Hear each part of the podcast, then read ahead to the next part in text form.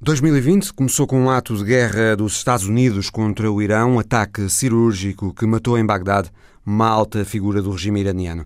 Não se sabe o que vai acontecer, mas o Irão promete responder à altura.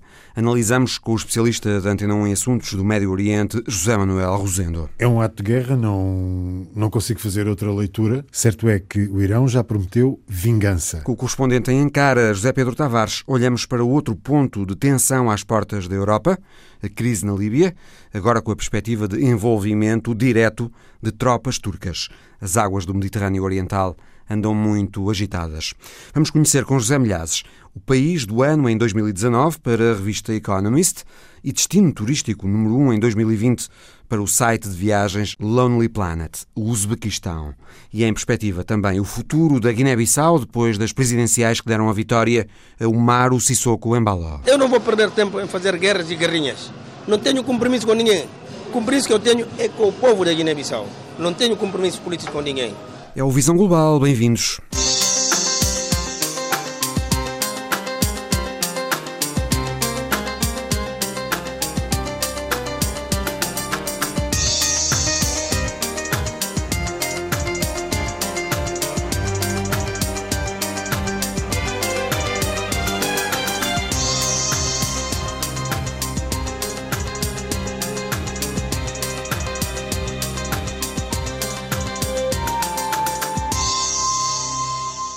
O ano começou com uma tensão perturbadora entre os Estados Unidos e o Irão. Donald Trump ordenou pessoalmente a eliminação de uma das principais figuras do regime iraniano, o general Qassem Soleimani, o chefe das Al-Quds, as forças de elite da Guarda Revolucionária Iraniana.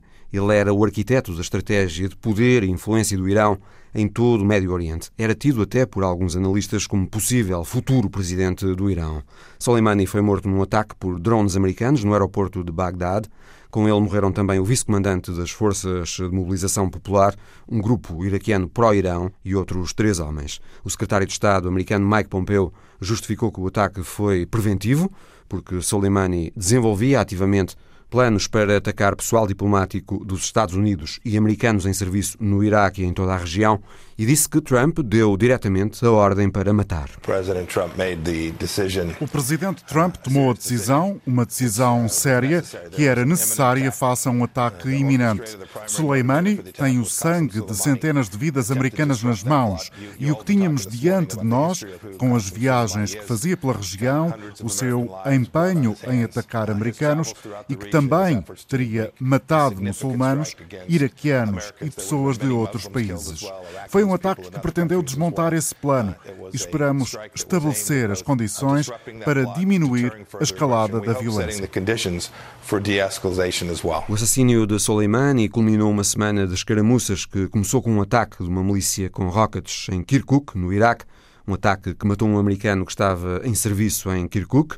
Os Estados Unidos depois retaliaram com um ataque aéreo contra a milícia pró-iraniana, a Kataeb Hezbollah, e este grupo respondeu com um ataque às instalações da Embaixada Americana em Bagdade, que durou dois dias. O Pentágono acusou o general iraniano Qassem Soleimani de dirigir esse ataque contra a embaixada e veio, entretanto, a resposta americana, ousada e de consequências muito incertas, a eliminação de Qassem Soleimani.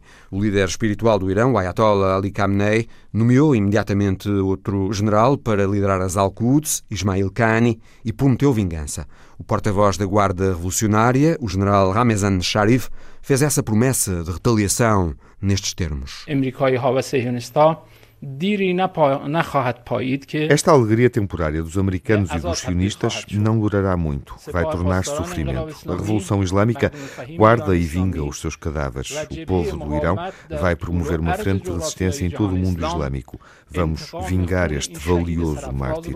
Nós, na Guarda Revolucionária Islâmica do Irão, ficamos tristes, mas a nossa vontade de nos vingarmos dos criminosos norte-americanos e da ocupação dos sionistas vai tornar-se cada vez mais forte. Depois foi emitido um comunicado do Conselho de Segurança iraniano em termos ainda mais duros, com a promessa de vingar a morte de Soleimani no lugar certo e à hora certa, e acusações aos Estados Unidos de aventureirismo criminoso e de terem cometido o maior erro estratégico no Médio Oriente. O Irão promete que a América não vai escapar às consequências deste ato. José Manuel Rosendo, este foi um gesto muito ousado dos Estados Unidos. Matar uma das principais figuras do regime iraniano foi um ato de guerra. É um ato de guerra, não, não consigo fazer outra leitura, não é? Eh, é um ato que também consubstancia uma violação da soberania do Iraque, já que foi aí que mataram Soleimani. Eh, e, portanto, eh, não sei como é que o Irão vai responder. Uh, aliás, seria curioso fazermos um exercício de tentar ver as coisas uh, ao contrário. Ou seja, imaginemos que tinha sido o Irão a assassinar uma figura norte-americana com o peso que Soleimani tinha uh, no Irão. não sei como é que a comunidade internacional iria reagir. normalmente, quando algum país, enfim, comete este tipo de atos surgem as sanções, vem uma série, de, uma série de coisas. Duvido muito que isso vá acontecer em relação aos Estados Unidos. É admissível uh, um cenário em que o Irão tente responder na mesma moeda? Tente eliminar uma alta figura dos Estados Unidos? Não sei responder com rigor e com absoluta certeza a essa, a essa pergunta. Não é o modus operandi permite uma expressão, uh, do Irão. Certo é que o Irão já prometeu vingança. E certo é também que os Estados Unidos no Médio Oriente têm uma presença muito grande em termos militares e, portanto, não será de admirar que a resposta possa surgir por aí, eventualmente até tentando atingir os aliados tradicionais eh, dos Estados Unidos. Não sei se o Irão vai responder na mesma moeda, como, como dizias, eh, tentando matar ou matando eh, alguma figura proeminente do, dos Estados Unidos, provavelmente eh, a resposta será de outro género. Vamos ver, ou seja, eh, o Médio Oriente está a viver um. um isto há, um, contexto para isto, não é? E se nós olharmos neste momento para aquilo que está a acontecer no Médio Oriente, o que é que nós podemos ver? Podemos ver uh, o Irão a enfrentar protestos uh, internos, principalmente devido ao aumento do preço dos combustíveis protestos que, de acordo com os relatos que vão chegando, já provocaram centenas de mortos. Temos o Iraque, que neste momento enfrenta protestos internos desde o dia 1 de outubro e onde já morreram quase 500 pessoas. O Iraque, praticamente neste momento, em termos políticos, está paralisado. Não é? O próprio Presidente da República já ameaçou renunciar o governo uh, está de missionário, portanto é uma situação muito complexa que, curiosamente, é um, é, é um protesto no Iraque que, que, parte da zona xiita, é o sul do Iraque, sobretudo de Bagdá para sul, é essa zona que está em polvorosa com constantes manifestações. Temos Israel, Israel, que também está num processo político complicado, está num impasse, vai agora para as terceiras eleições uh, legislativas uh, em menos de um ano e tem um primeiro-ministro, Benjamin Netanyahu, que acaba de pedir ao Parlamento que lhe conceda imunidade uhum. nos processos em que está envolvido. É acusado de corrupção, de fraude, de abuso de, abuso de poder, etc. A situação muito volátil em toda a região. Muito volátil. E se juntarmos a isto a situação nos Estados Unidos, temos um Donald Trump a enfrentar um processo de destituição e com eleições daqui a 10 meses. Portanto, aparentemente, este conflito, este crescer de tensão, uh, não sabemos se vai ou não conduzir a uma guerra, enfim, em termos uh, mais tradicionais, mas este crescer de tensão parece que convém. Dá a ideia de que Donald Trump está à procura de uma guerra. Dá, dá essa ideia. Uh, aliás, é, é, a velha cartilha, não é? De procurar um inimigo externo para tentar internamente uh, obter resultados a partir disso. É um toque a reunir, digamos assim, que normalmente beneficia quem está no poder, e por isso é que eu dizia que tudo isto parece ser conveniente para todas as partes envolvidas, não é? Focam-se no inimigo externo e os problemas internos são relegados para um segundo plano. Agora, como é que vai evoluir? Uma eventual guerra com o Irão é normalmente vista como uma guerra altamente perigosa para os Estados Unidos. É uma guerra altamente perigosa. Aliás, os Estados Unidos, eh, ultimamente, a política externa. O Irão é uma força militar. Sim, mas a política externa norte-americana dos últimos tempos é para uma saída do Médio Oriente e para uma concentração na zona do Pacífico. Eh, os Estados Unidos reduziram a presença no Iraque, estão a reduzir a presença no Afeganistão e a negociar com os Talibã, enfim, um, um processo que permita uma saída maior do, do, do, dos Estados Unidos. Isto, apesar de manterem uma presença grande em vários países, com muitas bases militares em toda aquela região, e, portanto, não sei até que ponto os Estados Unidos estarão com vontade de voltar a ter botas no terreno, como se costuma dizer, para uma guerra convencional. Facto... Eventualmente será a acontecer e este, se este crescer de tensão conduzir a um conflito militar, não será talvez diretamente com os Estados Unidos, haverá ali outra situação qualquer que poderá ser, digamos assim, escolhida pelo Irão para, de algum modo, vingar esta humilhação que sofreu em, em Bagdá. Tem-se, de facto, dito que os Estados Unidos estão nessa espécie de retraimento estratégico no Médio Oriente que referiste, mas as coisas, ao mesmo tempo parecem estar a mudar um pouco. Antes da morte de Soleimani, o secretário norte-americano da Defesa, o Mark Esper, eh, disse que o jogo mudou, usou estas palavras, e que os Estados Unidos estão agora preparados para fazer o que for preciso para defender os interesses americanos e dos aliados americanos na região. Ele prometeu uma ação determinada contra os grupos apoiados pelo Irão. Parece haver uma nova afirmação de força americana na região eu não tenho memória de que os Estados Unidos alguma vez tenham assassinado uma altíssima figura uh, de um qualquer país uh, num contexto deste género. Portanto, há aqui de facto uh, uma mudança, digamos assim. Aliás, aquilo que aconteceu com Qassim Soleimani eh, faz lembrar uh, os assassínios seletivos que são prática do Estado de Israel. Uh, se, nós se nós olharmos, por exemplo, para as logo para as primeiras imagens que surgiram deste ataque no aeroporto de Bagdá, o que vamos perceber é que há dois carros atingidos diretamente por rockets e à volta desses carros nada foi atingido. Portanto, foi uma coisa cirúrgica. Clínica Uh, os serviços secretos trabalharam bem neste sentido, ou seja, identificaram perfeitamente os alvos, sabiam onde é que eles estavam e muito provavelmente foram, uh, foram rockets disparados a partir de, de drones. A Portanto, promessa iraniana de retaliação é não só contra os Estados Unidos, mas também contra Israel. Aliás, eh, os Estados Unidos assumem a responsabilidade do ataque, mas não sabemos em concreto quem é que o efetuou e como é que foi efetuado. Pelo menos até à hora em que estamos a falar, essa, essa informação uh, não existe. E, portanto, como tu, como tu perguntaste, isto significa de facto uma mudança de atitude. Agora, Uh, o que é que os Estados Unidos vão fazer? Os Estados Unidos estão no Iraque, dizem a convite do governo iraquiano. Este, este ato é uma violação clara da soberania do Iraque, não é? E muito provavelmente o próprio governo iraquiano, sendo que está a atravessar uma grande, um grande momento de instabilidade, vai querer rever esta relação que mantém com os Estados Unidos neste momento. O que é que vai acontecer, não sabemos. Qualquer americano no Médio Oriente é agora um alvo ambulante. É, é um alvo ambulante, sendo que, mais uma vez, eh, eu digo que esse não é o modus operandi do, do Irão. Eh, não quer dizer que não possam existir ataques, enfim, isolados a, a, cidadãos e a interesses norte-americanos na região, mas de facto esse não é o modus operandi. No entanto, os Estados Unidos já, eh, aliás, logo de imediato disseram aos norte-americanos no Iraque que deviam deixar o país o mais rapidamente possível.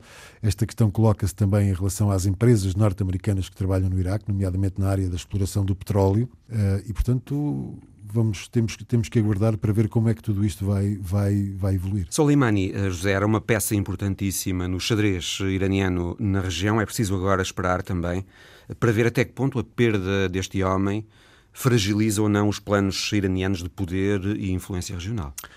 Era um homem que construiu reputação, digamos assim, a partir da guerra Irão-Iraque, não é? Foi um homem que várias vezes uh, foi anunciado à morte, várias vezes disseram em vários ataques, em várias situações que ele tinha morrido e afinal isso nunca aconteceu, a não ser agora, que já está mais do que, do que confirmado. Era um homem carismático, os próprios. Era um estratega. Era um estratega. Os próprios adversários, ou inimigos, podemos dizer inimigos, uh, reconheciam nele grande capacidade estratégica, grande visão uh, e uma grande capacidade mobilizadora. Sendo um homem carismático, isso também significava que ele era um líder, não por imposição do poder político, mas era um líder também por grande aceitação que tinha nos homens que comandava. E isso é importante. Ele comandava a unidade Al-Quds, que significa Jerusalém, já agora. Nós às vezes dizemos os nomes e não atingimos a dimensão da, da de, destas designações, que era uma unidade de elite dentro de uma outra unidade de elite, que é a Guarda Revolucionária Iraniana. Era um homem responsável pelas ações externas, digamos assim. Uh, foi ele que esteve, por exemplo, no Iraque e também na Síria a comandar as unidades de mobilização popular, que eram milícias xiitas que combateram o Estado Islâmico. É bom que isto seja dito. Estes homens combateram o Estado Islâmico ao lado dos, eh, do exército iraquiano e ao lado dos Estados Unidos. Portanto, ainda, isto, isto é, são as ironias da história, mas ainda muito recentemente Estados Unidos e Irão tinham esse ponto de interesse em comum, que era combater o Estado Islâmico, e agora aconteceu isto de que estamos a falar, e portanto as coisas são assim. Análise de José Manuel Rosendo à tensão entre o Irão e os Estados Unidos. A seguir, com o correspondente em Ankara, José Pedro Tavares, olhamos para outro ponto de tensão às portas da Europa, a crise na Líbia. A Turquia aprovou o envio de tropas para apoiar o governo de Trípoli que é reconhecido pelas Nações Unidas, mas que continua a ser desafiado pelo general rebelde Khalifa Haftar, agitando ainda mais as já muito confusas águas do Mediterrâneo Oriental e pondo de novo à prova as relações entre turcos e russos. O Parlamento turco aprovou a lei que autoriza o envio de tropas para a Líbia para apoio ao governo de Trípoli. É uma lei, José Pedro Tavares, que abre o caminho a uma cooperação militar reforçada entre Ankara e o governo de Trípoli, abre o caminho a um upgrade nessa cooperação que antes se limitava à venda de armas. É verdade, eh, mas no mês passado, em dezembro, o presidente turco Recep Tayyip Erdogan e o primeiro-ministro do governo de conciliação nacional eh, líbio eh, Al-Sarraj já tinham assinado um acordo de cooperação militar que previa o envio de mais armas, mas também formação. Agora, eh, o, as autoridades líbias pediram eh, um apoio concreto, uma vez que estão cercadas eh, pelas tropas do general rebelde Haftar, e Erdogan respondeu com este, esta moção. a Turquia pode agora, durante o próximo ano, enviar as tropas para o terreno de guerra na Líbia e assim ajudar o, o seu aliado, uh, o, o, governo de conciliação nacional, uh, o frágil governo que está totalmente cercado na capital da Líbia. Qual é o interesse então, estratégico da Turquia neste apoio ao governo de Trípoli? Uh, Erdogan sempre apoiou desde o início o governo da Líbia, o governo reconhecido internacionalmente, estabelecido em 2016 depois de um processo negocial, negocial das Nações Unidas, em parte porque é um governo próximo da Irmandade muçulmana ideologicamente está está muito uh, próxima e aliada eh, às ideias de Erdogan. Recorde-se que a Líbia está fraturada em, em, em dois, e, e, mais do que isso, em várias fações e, e milícias. Há um parlamento rebelde no leste do país, em Tobruk. Há o general Haftar, que praticamente agora cerca a, a capital esses rebeldes eh, são apoiados pelo Egito, pelos Emirados Árabes Unidos, pela Arábia Saudita e também pela França e, e, pela Rússia contra o governo uh, de, de, de, Trípoli, que é praticamente apenas apoiado pela, pela Turquia um, e pelo Qatar. Está numa situação, o governo líbio está numa situação um, uh, extraordinariamente frágil. Haftar uh, tinha prometido capturar a capital antes do fim do ano eh, e por isso eh, pediu ajuda à, à Turquia, eh, que agora aproveita o seu poderio militar para extrair algumas concessões do, do, do, governo líbio, nomeadamente, por exemplo, um acordo de fronteiras marítimas que está a pôr o leste do Mediterrâneo em polvorosa. No mês passado também, Erdogan assinou um acordo com, com precisamente o governo de Trípoli, que estabelece jurisdição marítima entre os dois países e que, eh, nomeadamente, eh, marca como território turco, eh, ou, território marinho sob jurisdição turca, uma área que é também reclamada pela Grécia e por Chipre.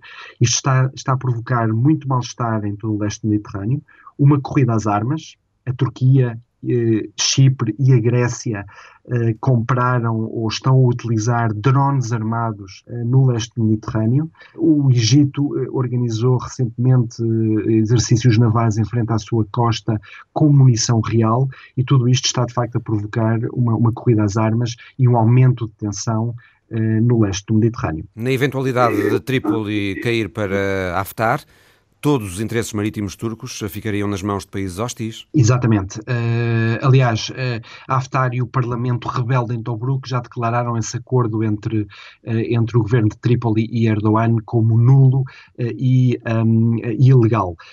Agora, este, esta decisão, obviamente que acarreta, esta decisão do Parlamento em Ankara, obviamente que acarreta muitos riscos.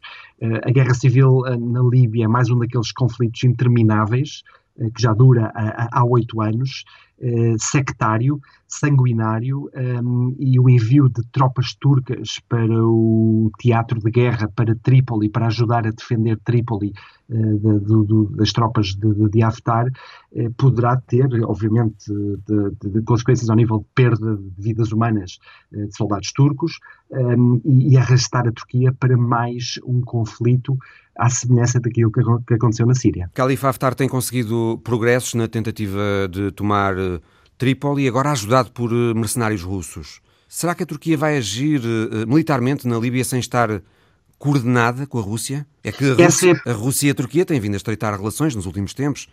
Está aqui uma equação complicada. É verdade, e essa é provavelmente uh, a questão a resolver antes de, eventualmente das primeiras tropas turcas uh, partirem para, para a Líbia.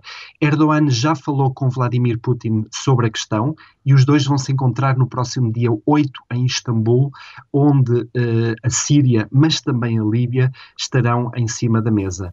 Tentarão encontrar uma fórmula, não é inédito. Eles na Síria... Pedro, na, na possibilidade de a Turquia desistir de Idlib, o último bastião rebelde na Síria, em troca de apoio aos seus interesses na Líbia é uma, é uma das especulações que estão de facto a, a correr.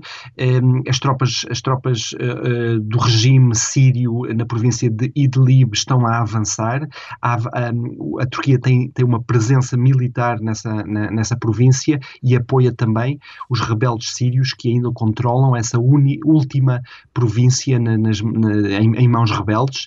Uh, e, e, e há quem considere que nestas equações complicadas, nas negociações entre Moscovo e Ankara, poderá haver essa troca de Idlib uh, pela Líbia. Donald Trump, entretanto, avisou Erdogan contra qualquer ingerência externa na Líbia. Como entender este aviso? Uh, enfim, uh, uh, os Estados Unidos têm pouca margem de manobra na Líbia, pelo contrário, têm alguma influência no que a Turquia poderá ou não decidir, porque eh, Trump poderá assinar eh, e ratificar eh, sanções contra o regime de Erdogan que já foram aprovadas pelo, um, uh, pelo Congresso, mas também pelo Senado. Está nas mãos de uh, Trump uh, ratificar estas sanções, que seriam desastrosas para a, a, economia da Turquia, e por esse meio poderá tentar influenciar algumas das decisões de Erdogan. Uma coisa é clara, um, Erdogan continua na senda de querer demonstrar que a Turquia é uma potência regional uh, que todos devem ouvir e não uh, se inibe de tentar mostrar um, um, um, um músculo, uh, se, se, for preciso, um, músculo bem militarizado na Síria e agora na Líbia para fazer valer os seus interesses e as suas opiniões. Essas palavras de Erdogan, José Pedro, correspondem à realidade? A Turquia está, de facto, a afirmar-se como poder regional, como potência regional? Sem dúvida, a Turquia é uma potência regional, tem um, um, dos maiores exércitos eh, da região, aliás, o segundo maior exército da NATO, cada vez com mais incorporação de material militar nacional, uh, ao nível de carros de combate, ao nível de drones, fabricam eles próprios os, os próprios drones, um, uh, e em várias questões, na Síria, na Líbia, em Chipre, nos Balcãs, mesmo na Ásia Central, a Turquia tem, quer ter uma voz e tem uma voz importante, um, e se for necessário, uma voz que é apoiada por esse poderio uh, militar e também, obviamente, económico. É a, a, a soft diplomacy e a, e a, diplomacia das armas uh, ao serviço dos interesses estratégicos de uma Turquia grande e poderosa que Erdogan ambiciona. O correspondente da Antena 1 na Turquia, José Pedro Tavares. A seguir, com José Milhazes, vamos conhecer o país do ano em 2019 para a revista Economist e destino turístico número 1 em 2020 para o site de viagens Lonely Planet o Uzbequistão. A revista Economist nomeou o Uzbequistão como o país que mais evoluiu em 2019. Era um país com uma ditadura feroz até 2016. Depois entrou num processo de reformas que se acelerou muito em 2019, segundo a Economist. José Milhazes, que reformas foram estas? As reformas eh, que eh, estão a ser feitas no Uzbequistão eh, são reformas que visam muito lentamente abrir a economia uzbeque ao mundo. São reformas económicas, sobretudo? Também políticas. Se começarmos do ponto de vista político, vemos que o novo presidente que foi eleito em 2016 depois da morte de Islam Karimov, que governou o país durante muitos anos, nomeadamente como primeiro secretário do Partido Comunista do Uzbequistão no tempo da União Soviética e que era uma uma ditadura uh, clara e bastante sangrenta.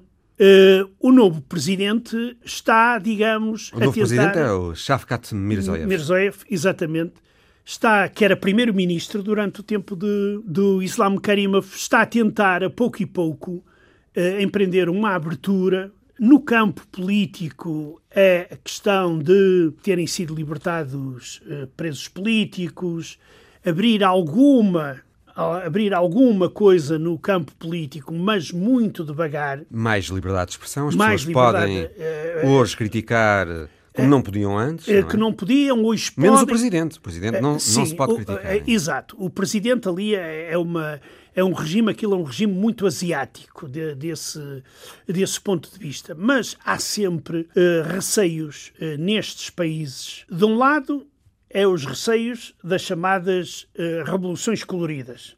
Do outro lado, é a questão do, do islamismo radical.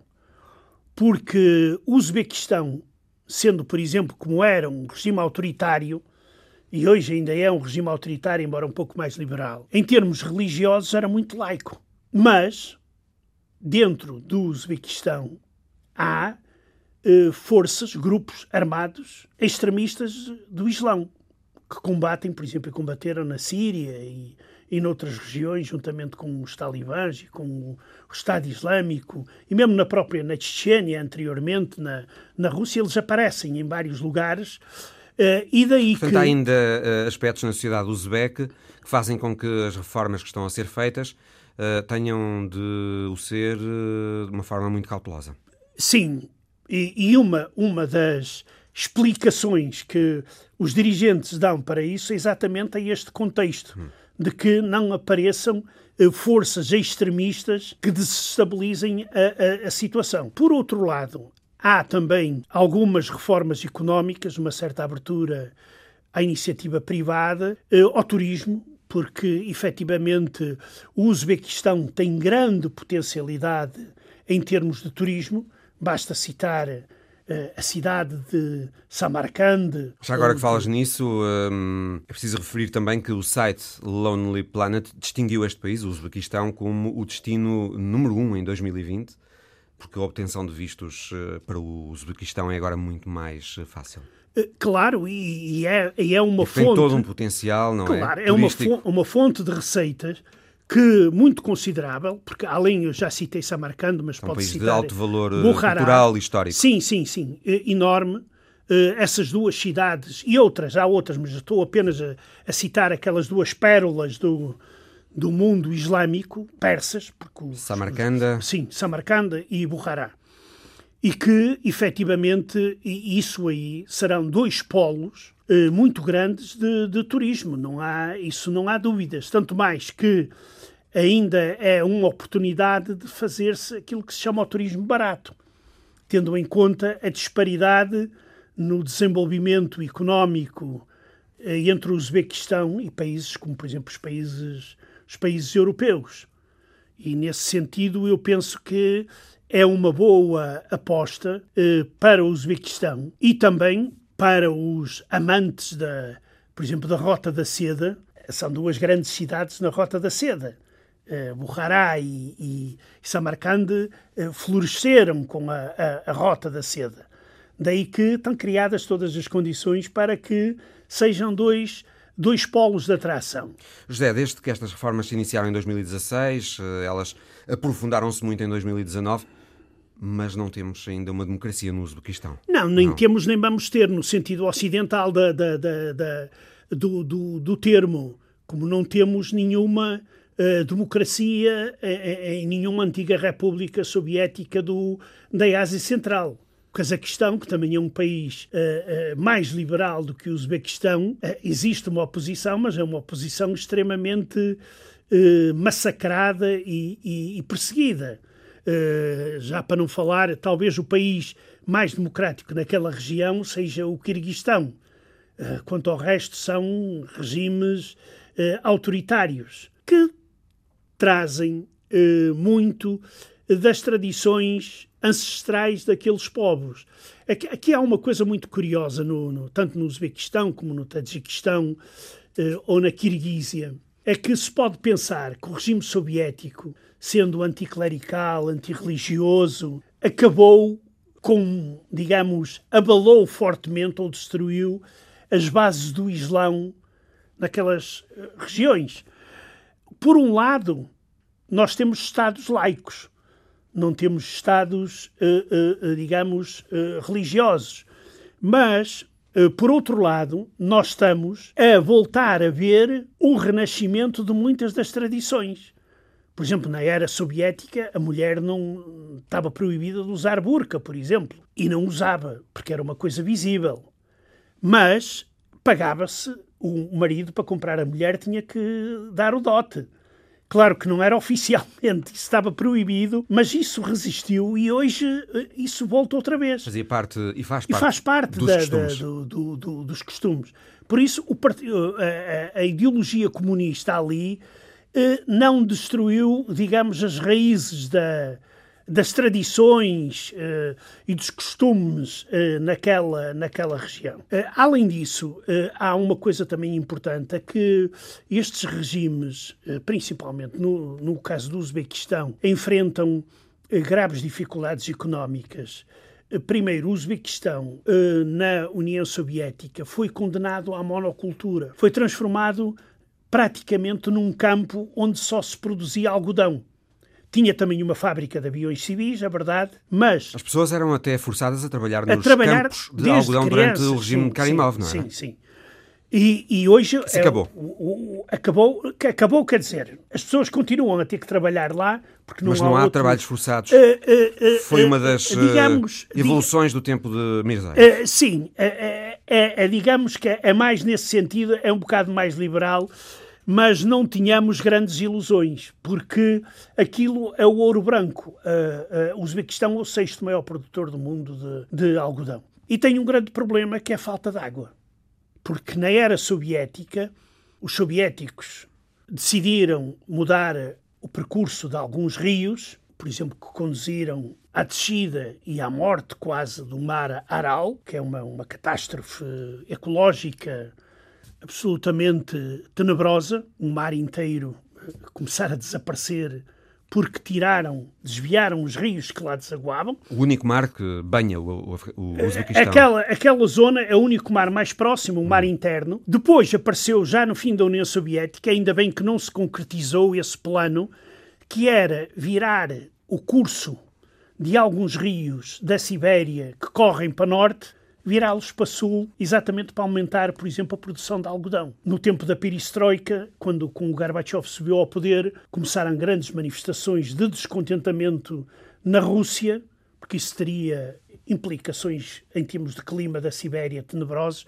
O programa, esse projeto foi posto de lado, mas agora começa-se outra vez a falar da possibilidade da Rússia começar a exportar água para uh, uh, aquela região. Porque o Uzbequistão está seco. O Uzbequistão tem falta de água, como tem uh, uma grande parte da, da Ásia, porque é uma, uma zona desértica. E como se sabe, por exemplo, a produção de algodão exige uma grande quantidade de água e, e daí que seja um dos problemas, mesmo com os países vizinhos, com a Turcoménia, Uh, e tudo isso na construção de barragens. Tem que ser tudo muito bem uh, acordado para que as barragens não façam com que o caudal de determinados rios uh, deixa no país vizinho e o país vizinho fica com falta de água. José, o Uzbequistão é hoje um país muito dependente das relações com a China, como outros na Ásia Central? Bem, claro que a China... Há investimento chinês no muito, Uzbequistão? Muito, claro, claro. Há, há, há, digamos, eh, eu penso que eh, os chineses deverão ser os maiores, os maiores investidores eh, naquele, naquele país e também em alguns países daquela, no Kirguistão é a mesma coisa, porque a nova rota da seda vai passar por lá e segundo, porque os chineses não impõem qualquer tipo de condições políticas para fazerem negócios, eh, seja democracia, seja Estado ditatorial, para eles o que interessa é o negócio, é poderem, é poderem e, e, e investir. Daí que eh, a China está muito interessada. Além disso, nós temos que acrescentar que o Uzbequistão faz fronteira e é muito importante para a questão do Afeganistão e tudo em volta. Eu quero lembrar que depois do 11 de setembro de 2001, quando os Estados Unidos lançam a operação contra o Afeganistão, uma das principais bases de apoio dos Estados Unidos ficava no Uzbequistão. E, eh, como nós sabemos, a China, o Nordeste da China, tem um grave problema com os uigures. Com os uigures, uigures esses que são muçulmanos, como são os uzbeques e os, e os kirguizes. e os kirguizes e os cazaques. Por isso a China também está muito interessada que haja uma grande estabilidade naquela região. Mas aquilo é também uma zona muito importante para a estabilidade da Rússia. Daí que, uh, uh, uh, digamos, estas reformas irão certamente ter resultados positivos, irão certamente levar a mais abertura, mas vão haver limites, como já no Cazaquistão ou noutras repúblicas daquela região da Ásia Central. O Uzbequistão, o país do ano em 2019 para a revista Economist e o destino turístico número 1 um em 2020 para o site de viagens Lonely Planet.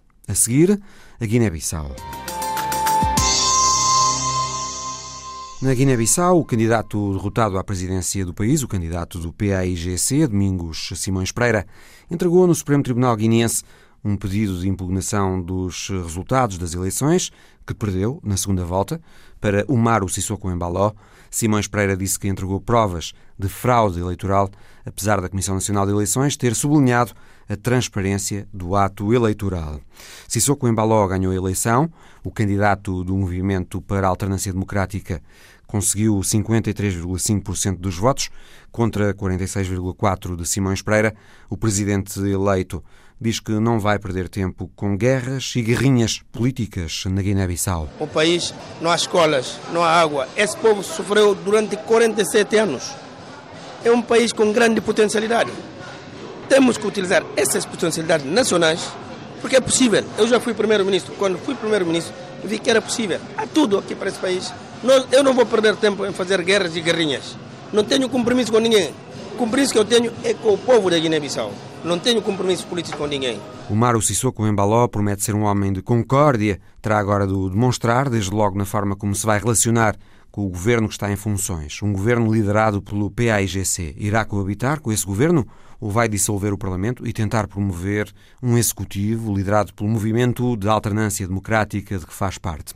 Essa clarificação política na Guiné-Bissau é um dos aspectos sublinhados pelo sociólogo guineense Miguel de Barros numa entrevista às enviadas Gael de Castro, da RDP África, e Neide Ribeiro, da Rádio França Internacional, para análise aos resultados das eleições presidenciais na Guiné. Os resultados evidenciam ah, uma polarização confirmada em torno das duas candidaturas e, ao mesmo tempo, uma divisão do país quase ao meio ah, entre ah, os dois maiores partidos políticos e entre as duas figuras que se candidataram com o seu apoio. em segundo lugar, os resultados também projetam uma uma subida intensa de, de, de, manifestações de, de, voto na candidatura do Maro Sissoko Embalo, que na primeira volta só tinha conseguido vencer em duas regiões, mas nesta uh, segunda volta conseguiu, de algum modo, conquistar mais círculos eleitorais e, ao mesmo tempo, também aumentar a sua tendência de voto comparativamente primeira volta, sobretudo na capital Bissau. Maru Sissoko Embalo teve o apoio de, do candidato do presidente cessante, do segundo candidato mais votado, do antigo primeiro-ministro Carlos Gomes Júnior. Se por um lado se dizia que a passagem de votos não ia ser uh, tão linear como se pensava, este resultado mostra precisamente o contrário? Este resultado mostra uh, esse elemento, mas também a combinação de outros elementos. Uh, em primeiro lugar, uh, é que independentemente das alianças uh, que foram feitas, as eleições aconteceram num contexto também de enorme contestação social ao nível daquilo que era o quadro governativo, com crise ao nível, por exemplo, da administração pública, do sistema educativo, dos salários em atraso. isso foram elementos críticos que levaram também, de algum modo, ao desgaste do governo, que é, é suportado pelo partido que também apoia o candidato Simões Pereira. Este, este resultado pode ser também um voto de contestação ao PSGC? Um dos elementos uh, que demonstra a fraca eficácia da ação uh, política da mensagem do candidato Simões Pereira uh, tem a ver sobretudo com esse desgaste e na impossibilidade da sua mensagem não conseguir trazer os elementos mais críticos à própria governação do PSGC. É um elemento que de algum modo pesava, mas alguns setores também acreditavam que, devido ao arrojo do, do, da candidatura a apresentar, das propostas e, ao mesmo tempo, daquilo que era também um elemento importante, tendo em conta o seu carisma, poderiam contrabalançar.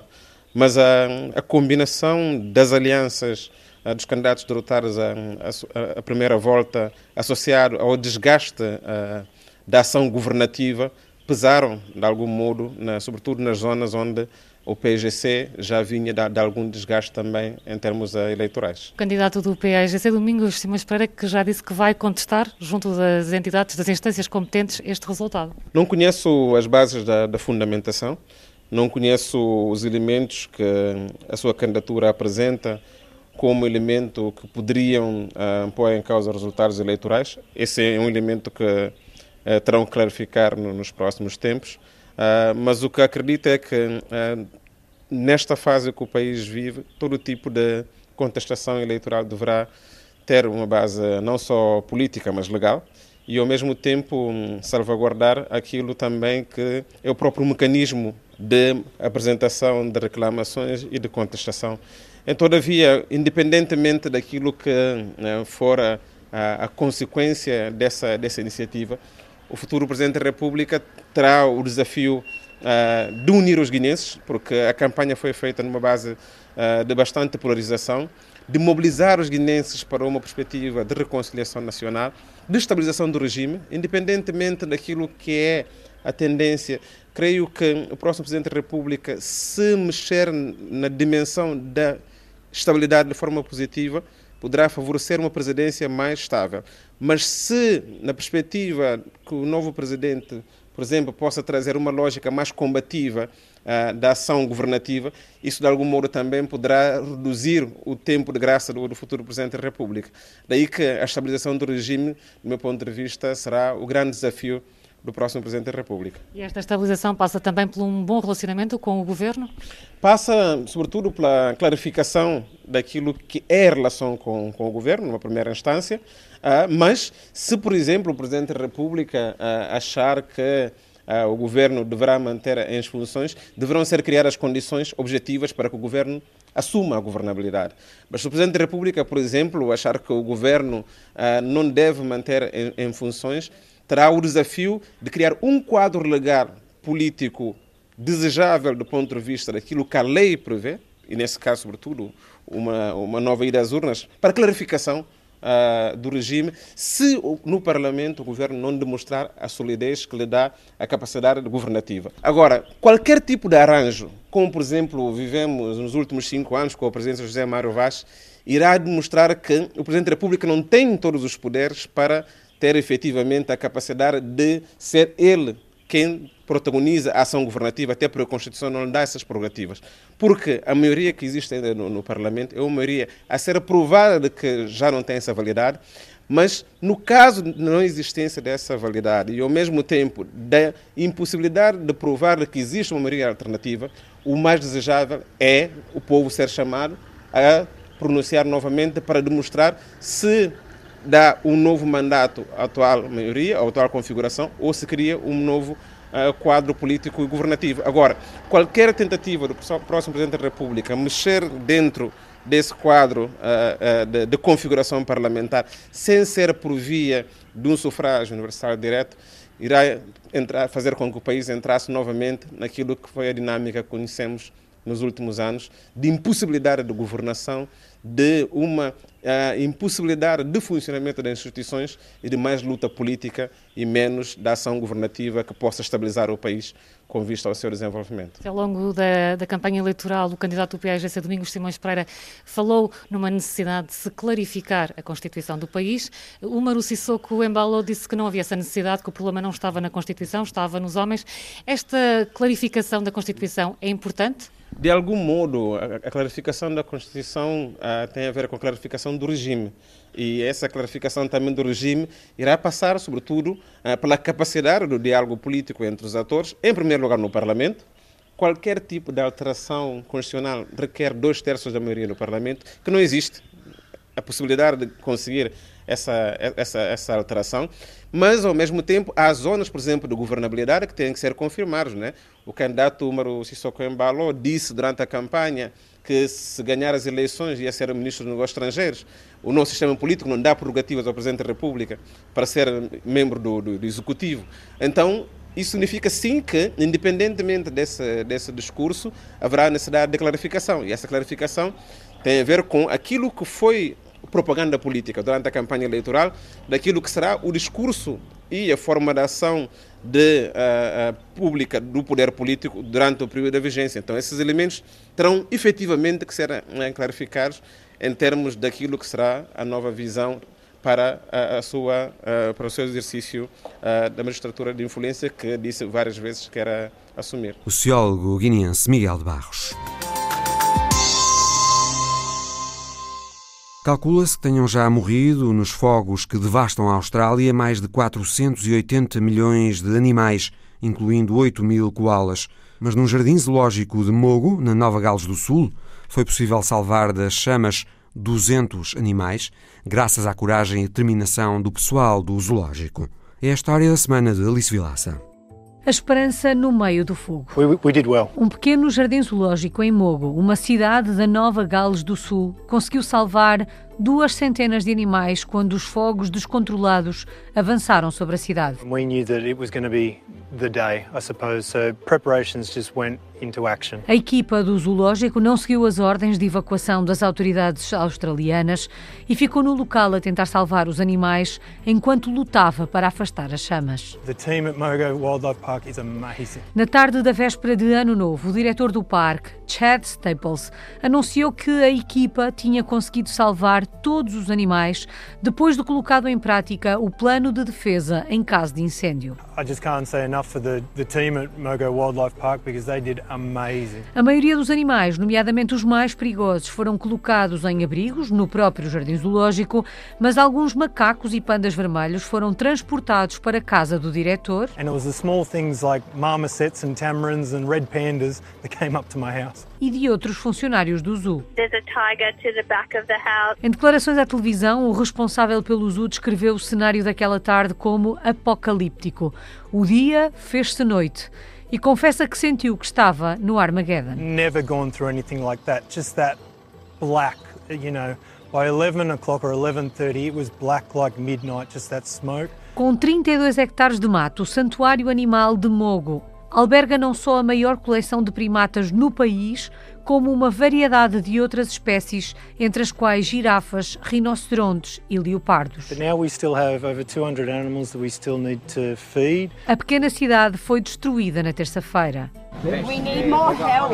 And those buildings would have caught fire. The church would have caught fire within a few minutes. Their house would have caught fire a couple of minutes later. It would have been that quick. A 1 de janeiro, Emma User, antiga membro do Partido Trabalhista Australiano, lançou uma campanha de angariação de fundos que já recolheu mais de 22 mil euros e conseguiu dar um gerador ao parque. Because we've depleted all that water stores that we have. Os habitantes da pequena cidade australiana acreditam na solidariedade e só assim conseguem olhar com esperança para o futuro. The people are what make it that way and they're very resilient. Absolutely it'll come back. Looks after everyone else and we'll do our best. It's historic. A história da semana de Alice Vilaça. O Visão Global volta para a semana. Até lá.